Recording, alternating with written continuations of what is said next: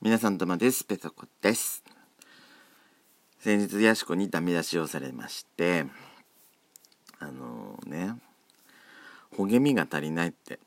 ペソドコになると。あのあの人自分の車の中で一人で撮ってから自由に話せんじゃない？私一応自分の自宅で撮ってるわけよ。壁一枚隔てた隣には一応弟いるわけよで私まあバレバレだとは思うんですけど一応家族にはまだカミングアウトしてないわけよね家の中でさそんなほげられませんよ車の中で喋ってんのとは違いますよやっぱりそこはちょっと場所を選んじゃうわけよやしこさんそのあたりねなんつうの上から目線で言いますけどあの人。じゃああなたも家の中で堂々と撮ってみなさいっていうのよ。ちょっとやそっとじゃあの言えます言えますよ。そんな慣れませんよ。あの私みたいにさもっとったらキャピキャピおキャンピーになればいいじゃんとか言ってくんのねあのブスね。あんたを真似ることはできないよ本当に。あのー、やしこはねいやナチュラルであの親御さんの前では分かんないよ。分かんないですけどあの人はね職場でもおキャンおキャンしてるしあのナチュラルでああだからさ私はやしこの前じゃないとあんななれないからね。なんか喋り方暗いわとか言うけどしょうがないじゃないの そこは。そこまであんあんたに言われたかないわよ。あの前回ですね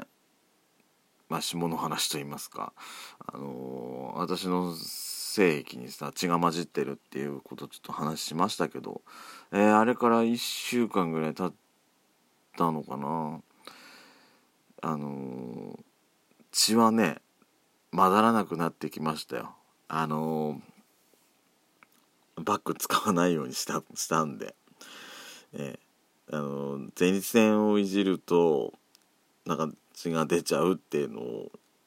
聞いてから、まあ、とりあえずちょっと自粛しようと思って、えー、今使ってないんですけども、まあ、使ってない分今ちょっとキュッとしてると思いますけどね。締まりは良くなってきてると思うんですけども。いやでも本当に安心しました。自分の体に異変が起きると本当にね人間どっかこっかでやっぱパニパニックっていうかね医者に相談した方がいいのか自然に治るもんなのかやっぱり分かんないから初めてのやつだと。えー、まあ血も収まって赤くなくなったんで当面の間は安心して生活できるかなと思うんですけどもね、まあ、これがまだ出てくるようだったらまたちょっと。いやそれはそれで本格的にやばいやつでしょうから。あの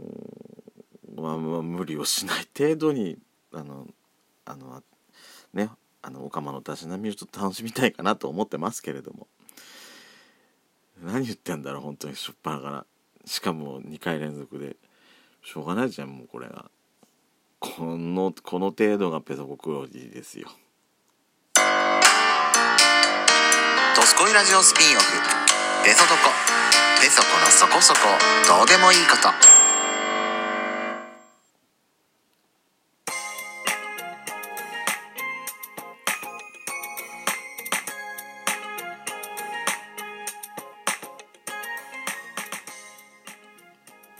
改めまして皆さんおはようございます。こんにちは。こんばんぱんドスコイラジオスピンオフ。ペソドコ。ペソコのそこそこどうでもいいこと。お相手はペソコです、まあ、確かにねトーンが低いような気がする。なんかうん。いやしょうがないじゃない。夜中に撮ってんだから夜中に撮ってからそんなキャピキャピできるわけないじゃないのね。弟もいきなり夜中目が覚めてさ隣の部屋でなんか自分の兄貴がブツブツブツブツなんかしかも何？ほげちゃってんの聞いたらさ何やってんだって思うからね。そんなそんなねテンション高くはいけませんよ。私あの車の中で撮ってるからこそあの「ドスコイラジオ」のノリですよ。しょうがない。それだけはしょうがない。あのー、私のねあのほら。え？ちょっと待って。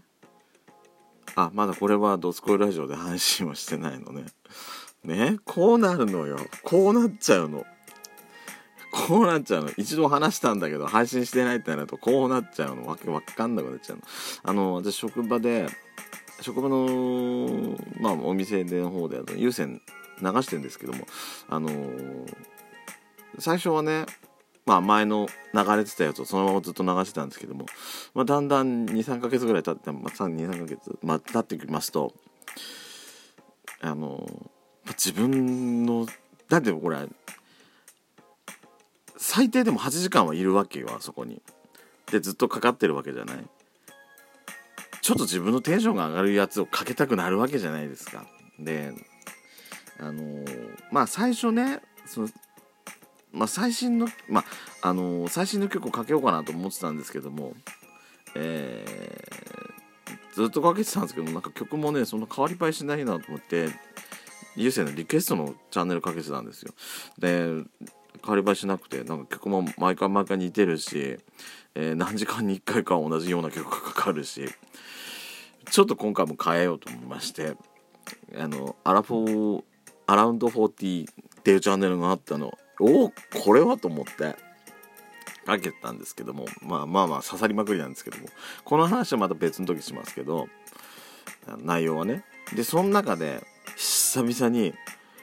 あの FUNK THE PEANUTS の曲がかかったんですよ。多分恋の罠しかけましょうだと思うんですけども。えー、まあ超懐かしくて。あのあの聞いてさ私多分曲取り込んでないあのドリカムの曲はあの入れてるんですけどファンピー入れてなかったなと思ってで昔はさ昔はその